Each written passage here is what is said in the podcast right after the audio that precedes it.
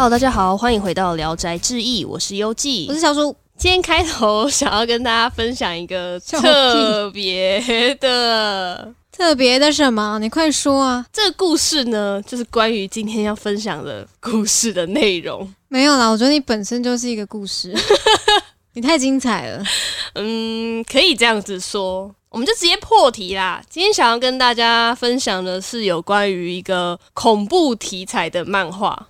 大家要想哦，优记这个人是从来不曾去电影院看过恐怖片的人。哦，甚至不要说电影院啊，我在家我也不敢看。你有看过恐怖片吗？我认真的想一下，应该是从小时候被那个可怕的你说那个女人吗？对，那个女人的那个故事，就是有关于宗教的一个类似鬼片吧，反正我也不太确定。但那个时候就是很小，就之前跟大家分享那个故事。自从那个故事以后，我对于什么女鬼啊、鬼魂啊那种什么恐怖题材都很有阴影，所以已经完全造成你的心理阴影了，超级阴影、啊，再也无。法任何接触这样。当时我心里是这么想的，嗯那直到有一次，就是被同学之前还是学生的时候，被同学骗去电影院看那个。他们骗你去看的、哦，对，因为那时候我骗你说不是鬼片，是不是？很流行那个啊九把刀的电影，那爱情青春那种。哦，对对对对。然后我们那时候就说，哦，我们要去看九把刀的，忘记哪一片，是那个吧？那些年吗？不是那些年，要再更后来一点了，哦，啊等一个人咖啡，应该是等一个人咖啡啦、嗯之类的。反正他那时候只要是暑假或者是接近暑假的时候，不是都会有一些什么就是恋爱的那种电影啊，都要暑假的时候不是鬼片，就是那些青春片，就是会同时上映。对，我就深深的相信他们要去看恋爱的电影这样子，然后就很满心期待坐在那边想说，等一下就要来一个纯纯爱恋的那种感觉的时候，他们是直接帮你买好电影票。那时候检票的时候不是可以就是其中一个人哦，拿一把，对就是好几张给他去检嘛。对对对对对所以你到电影开始之前，你都觉得你在看青春恋爱片。，对，是九把刀的青春恋爱电影。殊 然后那个电影一开始开场的那一刻，我就问我隔壁说：“哎、我们不是看九把刀吗？这是什么？这这是鬼片吗？这是那个什么什么影片吗怎么？那么暗？九把刀怎么那么暗？对，怎么那么暗？我们是看那个吗？然后我就想说，哇，完蛋了，被骗了。重点是他不让我出去，他们不让我出去。那我把你按在那椅子上啊。对我那时候全程都是看着地板，看着电影院的地板，好浪费钱呢。真的觉得我好可怜哦。哎、而且我觉得你去电影院看鬼片，你就算不看，荧幕也很可怕、啊。他就是会突然他会突然一个超级嘣之类的，静音，对，然后就噔，然后就啊，发生什么事了？不然就一个大尖叫。对对对，啊，这样子，我就觉得好可怜啊，哦。我真的没办法哎。那时隔多年来到了今日，在那期间我都没有看任何的恐怖题材的哦任何作品。能能避则避，这样。对，对对，然后直到今日，直至今日呢，我们再次受到了东贩的邀请。他五月的主打书呢，有一本就是恐怖题材的漫画。这本漫画呢是漫画家世奇正成老师他在二零一零年的作品了，也就是他现在是一个翻新再版再推出的概念。那这部作品呢就叫做《藏鬼处 Hide Out》，谁能知道呢？到了二零二三，这本漫画恐怖漫画竟然交到了优纪的手上。对啊，好可怕哦！哎、你不觉得这些都是冥冥中注定啦？哪有冥冥中注定才没有注定嘞？屁啊！我看你也是选题材选的很开心啊。那时候我们的心态就是跟小鼠说，还是我们久违的来挑战看看，这样子。对啊，我看你跃跃欲试啊。一个牺牲啦，因为我觉得我们节目就是一个介绍动漫画 A C G 的节目，哦，最近介绍的比较多都是爱情类，对啊，或是小品、对。轻松日常的，我们好像真的没有介绍过，就是恐怖题材。对，然后又是一个稍微比较冷门一点的吧，嗯，那老实说，为什么会选这一部呢？也是因为我看到是世崎正成老师的作品。那世崎正成老师可能比较多人会接触到的会是《感染列岛》跟《少年犯之七人》。那《少年犯之七人》它的台版翻译叫做《少年犯罪档案》，这两个译名可能都是比较多人会听过的。那今天讲的这本《藏鬼处》呢，就是老师他自己的惊悚漫画小品啦，它只有一本而已，没错。不像其他都是长篇连载。如果是看长篇连载，我就直接原地过世。不用看鬼片，你当场成为鬼。呃 真的，小鼠可以跟大家分享一下我的 看这本漫画的一个经历。你知道《幽记》有多扯？大家真的是听好，就是他这本漫画，因为这本漫画对我来说，小品类我都是可以一天看完，我就是一口气一气呵成。这家伙要分个五段呢，看了两天才看完。最好笑的是这一本漫画，它前段是比较铺陈它的故事背景啊，然后一些角色的形象设定，然后到这整个故事的后半段呢，才开始可怕了起来。它后面就真的有点像。Jump scare 的那种感觉，就是都是突发式惊吓。虽然在漫画突发式惊吓比较不会那么有声光效果，不会那么震撼人，但是对幽记来说已经够了，够恐怖了。而且我真的是必须得佩服这个世奇正成老师，他那个笔触已经根本就让那个鬼活起来了吧？而且加上他那个鬼真的是写实的，有点可怕。很精细，很精密，耶，超好笑！这本漫画我们从一开始拿到手上的时候，他就开始尖叫了。他甚至我们那个膜都还没拆开哦，那塑胶膜根本没拆，他拿在手上开始啊，好可怕！这个鬼真的画的很精细耶，那个眼睛他是看我，你知道吗？他看到你心寒哎，真的。所以你是认真觉得那个封面很可怕？我认真觉得很可怕。我真的完全无感哎！你是真心就是影帝的在害怕我啊？你看他，我现在把这一本书是放在我们录制的麦克风旁边，把手机从他的眼睛这样子拿起来，我就觉得他在看我。因为他这本漫画是中后段开始就是一阵强烈的就是追逐跟厮杀，然后呢在厮杀的时候他就怕到不行，因为他觉得那个鬼长得太可怕了。想说，看好可怕，然后盖起来的时候，然后他又被封面吓到，对，真的好可怕，啊，封面好可怕，好害怕哦！天哪，我真的由衷的佩服喜欢恐怖电影或者是惊悚题材的朋友们。我一开始还觉得你在装哎，你是真的觉得可怕哎，我的妈，心害怕。好了，我们讲了那么多，就是这本漫画有多可怕，但大家一定没什么概念。我们还是先从故事大纲开始缓慢的说起，这部作品在说什么好了。那这部漫画的开头呢，其实它就是一个很电影式的叙述手法，它就是不断的用那种旁白去引导读者来进入这个故事的世界观。一开始就是那个男主角不断的喃喃自语说：“早知如此，我当初就不应该追着那个女人，我当初就不该追着她进到那个洞穴里，我不该，我不该。”那让大家引起一个好奇的心，想说到底是发生了什么事，会让这个男主角这样子的懊悔？故事的开端呢，是一对婚姻关系已经濒临摇摇欲坠的夫妻。那他们呢，为了想要修补彼此间的关系呢，于是那个老公就是提起了我们去海外旅行。他们选择了一个离岛，想要去那边度假。度假的过程中，想要放松啊，彼此好好相处一下，修补夫妻关系。那这个时候，老公就说到了，他说，在这个小岛上面呢，有一个会伴随着彩虹的瀑布。那传说，只要看到那个瀑布的恋人或是夫妻，他们就可以获得幸福。那虽然就是听信这个传闻是很蠢的一件事，但是呢，可能已经走到绝路的他们，还是觉得就去一次吧，就试试看啊，就试试看啊，对啊，都来了。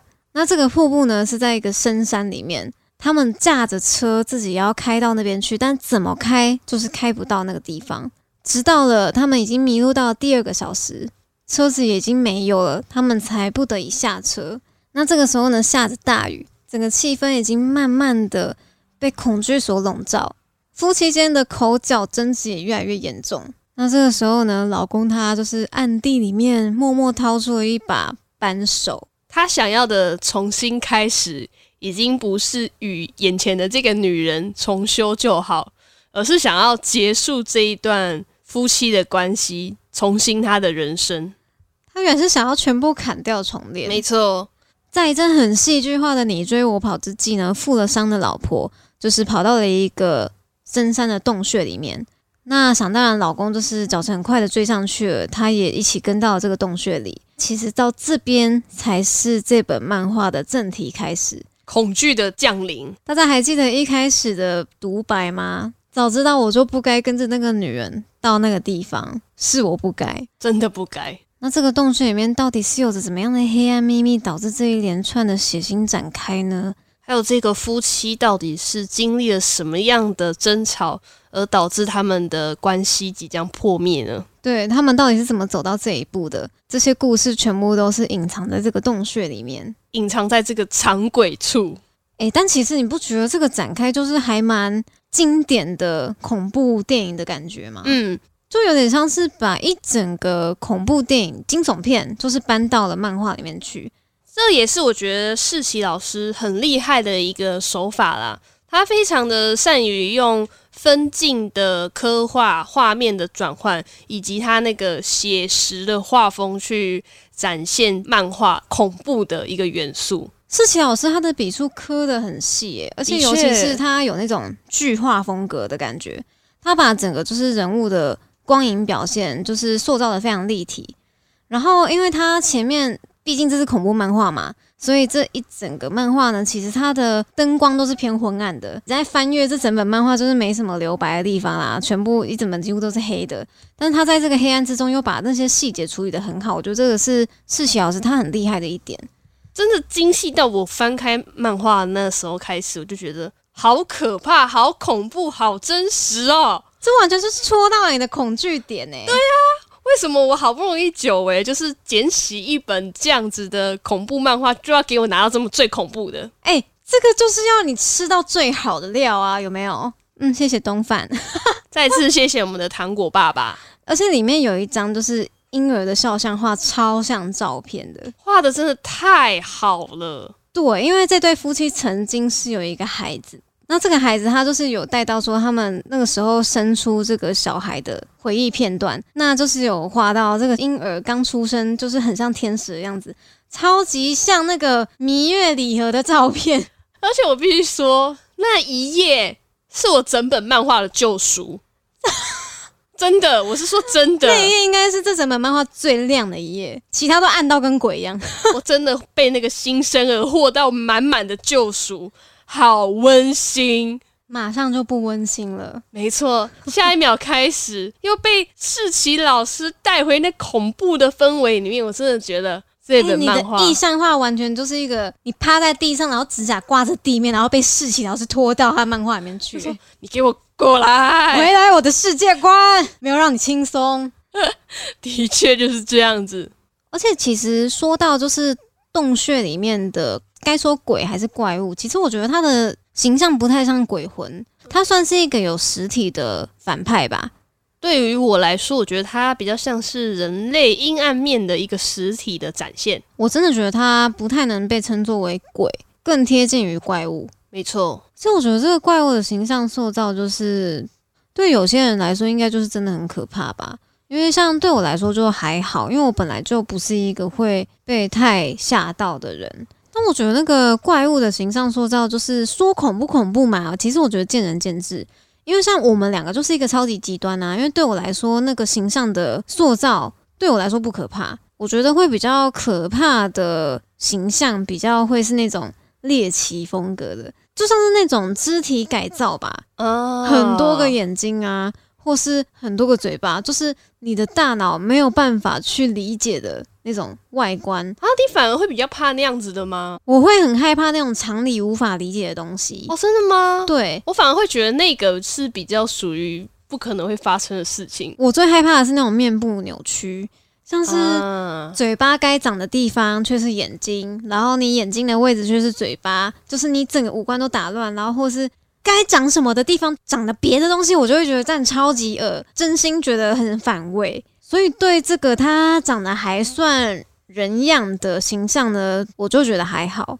但你是不是完全被那个眼睛吓到？我觉得他整个就是给我一种很恐惧，他真的把我内心的恐惧挖出来，整个挖出来的那种感觉。他看着我心里发寒，我真的觉得好可怕。你觉得最可怕的点是哪里啊？他那一双眼神。真的把我把你给瞪没了，对他真的把我瞪没了。而且我平常真的就是因为像刚刚跟大家说的，我不常接触恐怖的题材，所以我人生中也没什么真的觉得很可怕的事情。难怪你承受力那么薄弱，就是因为这样。平常就算是你去一些比较黑的地方，你都会觉得说，嗯，还好啊，这也没什么，反正也不会有什么特别的事情。我反而不会怕黑还是什么的。但是如果真的有一个东西又跑出来的话，我真的会吓没，直接吓没了哎、就是所以那一双眼睛，就是把我平常不太会拥有的一个情绪，就是恐惧这件事情，全部唤醒。彻底的拉出来。哦，它就是实实体体的在这个页面上展露出来的一个怪物，我真的觉得好可怕。那其实我觉得长鬼处对你来说蛮有意义的欸，怎么样的一个说法呢？就是他把你很少有的一个情绪给拉出来啊，就是他提醒了你，就是你最害怕的东西是这个，啊，对，啊，心中最恐惧的那个形象。你这样说也是蛮有道理的啊、嗯因为就像我刚刚说的，我不常接触嘛，那我其实平常是一个还蛮愿意去挑战的一个人，就是可以愿意去做很多不一样的事情。嗯，但是我觉得这个也可以算是我近期的挑战之一吗？挑战之一，就是收集我自己很多的勇气啦。我是说真的，好可怕！好有意义哦，好赞哦！突然有意义的起来，回馈给满呢，超赞！世奇老师要是知道，他一定很开心，就是有人可以吓成这样。而且其实我觉得啦，就是来讲讲我对这部漫画的心得好了。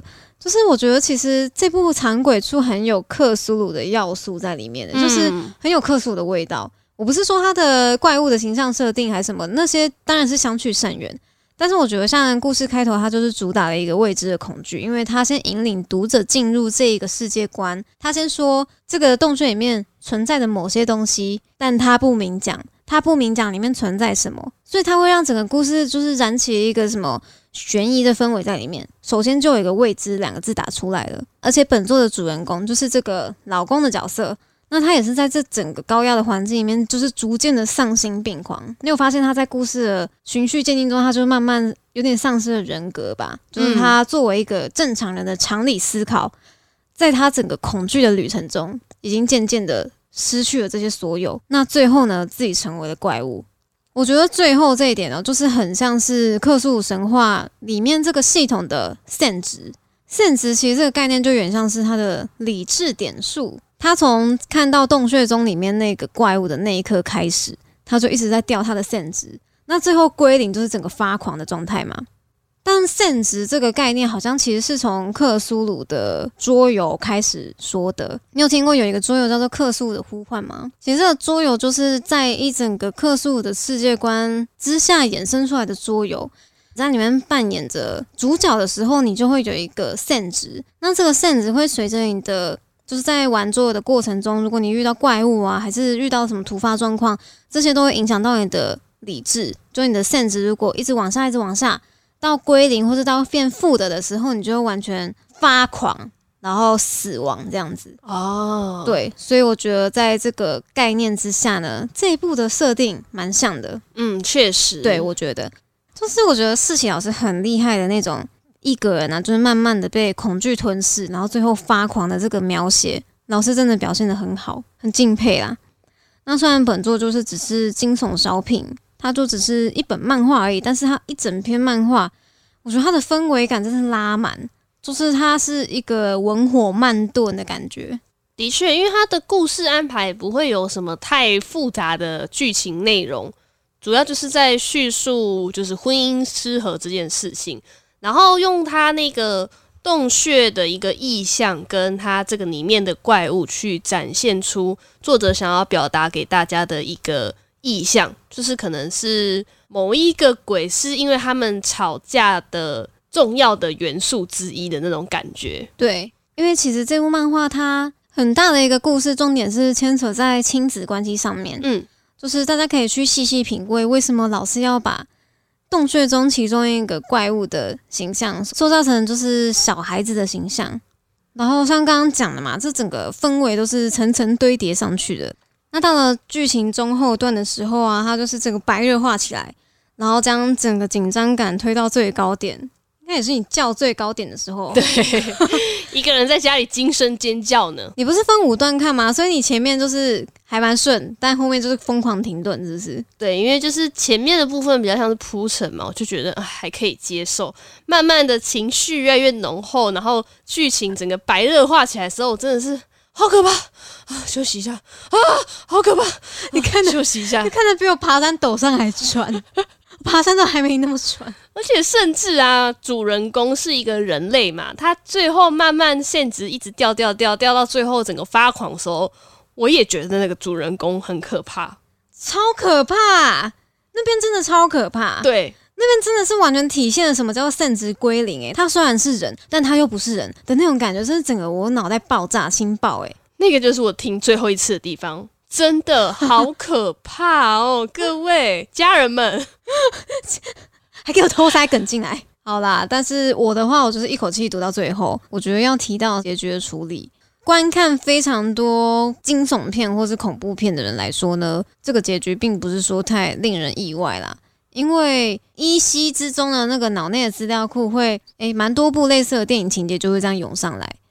但是我觉得，虽然不是让人太意外，但它就是会在读者的心中逐渐发酵。没错，因为你前面已经就是一直被惊悚、惊悚、惊悚，你就会想说：天啊，这个故事终于要迈向一个结局的时候呢，他就是用一个轮回的方式，让读者感受到未知的恐惧的那种感觉，还会有下一个这样子人会遇到这样子事情的时候，你就会觉得好可怕，就会觉得这件事情有可能会有终结的一天吗？难道这就是一个命中注定的轮回吗？鬼运十足啦，后劲很强。那我自己是觉得，我还蛮喜欢这整个作品的节奏跟收尾，因为它就是蛮扣着起承转合，它的起承转合，它分配的恰到好处。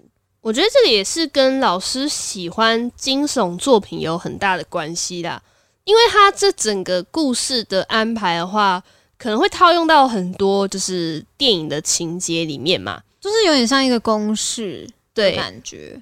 那它整个恐怖的塑造也有一个算是影响他很深的人，那就是史蒂芬金，恐怖大师哎。对，然后因为这个老师啊，他跟我不一样，他深深的爱着惊悚作品，他甚至到了一个 病态的着魔的那种程度。你说他自己本人也发狂了吗？他可能就是真的很喜欢。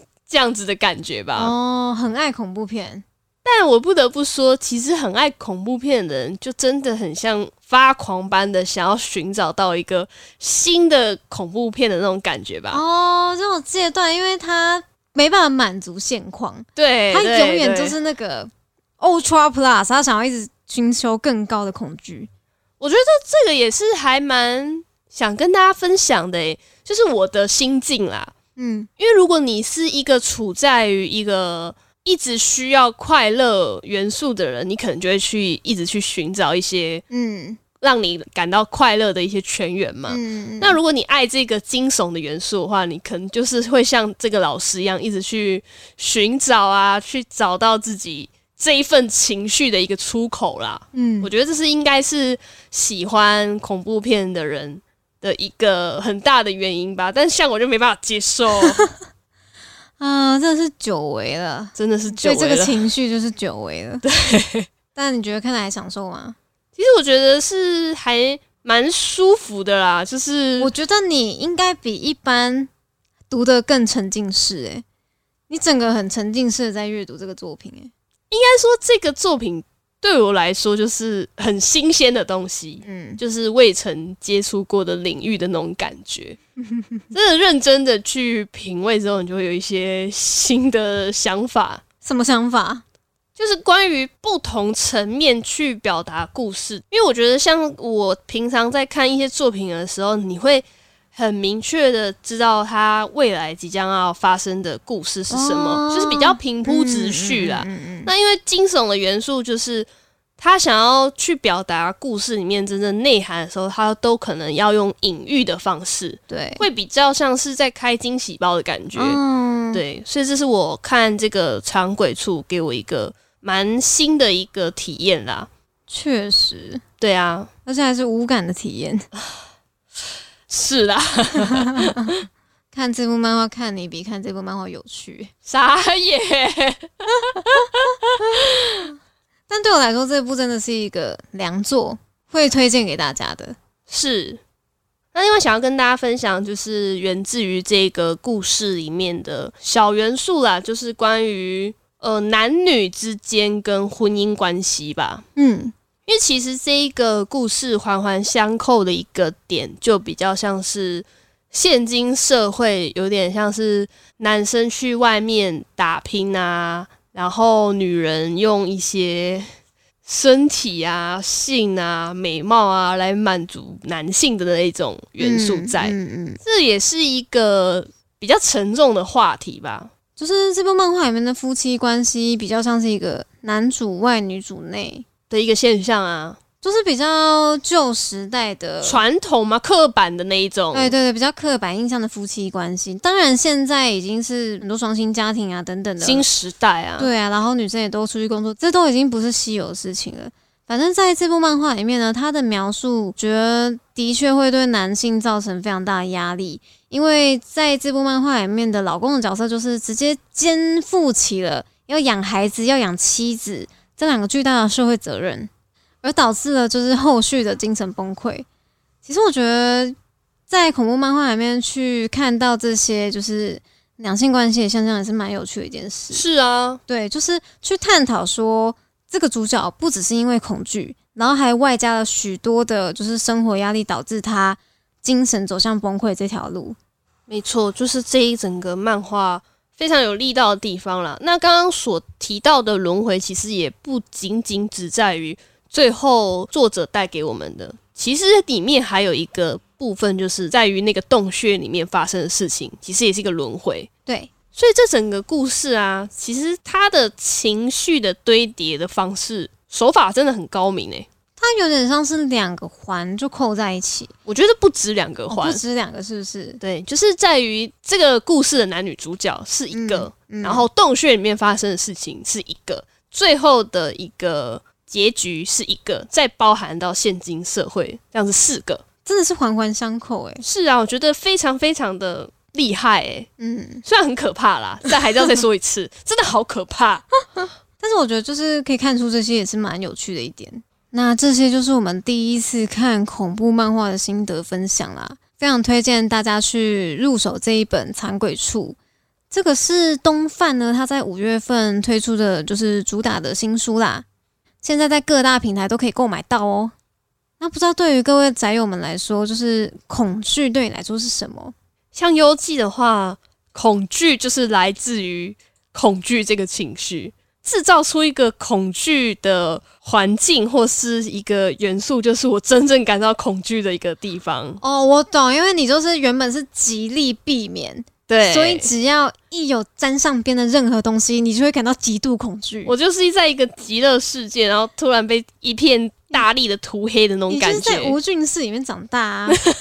对啊，可是对我来说的恐惧可能是不合常理的存在，就像刚刚说的，任何猎奇的事物，他们已经跳脱了常理，这些都会让我感到我的世界崩塌了，因为他们根本不该存在，就是这种感觉，就是对我来说很大的一个心理动摇。那对于在无菌室里面长大的优记来说，也很想要听听看宅友们。对于恐惧的定义，或是对于恐惧的事情，是有哪一个方面，或是哪一个面向的，都可以跟我们做一些分享。没错，我真的很想听大家的答案呢。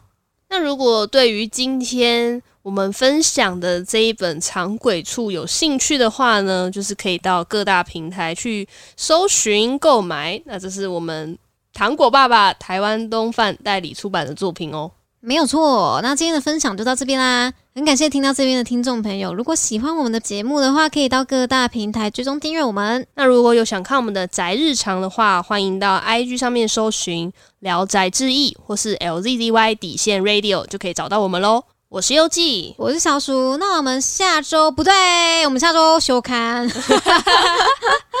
那我们下次空中再见，拜拜。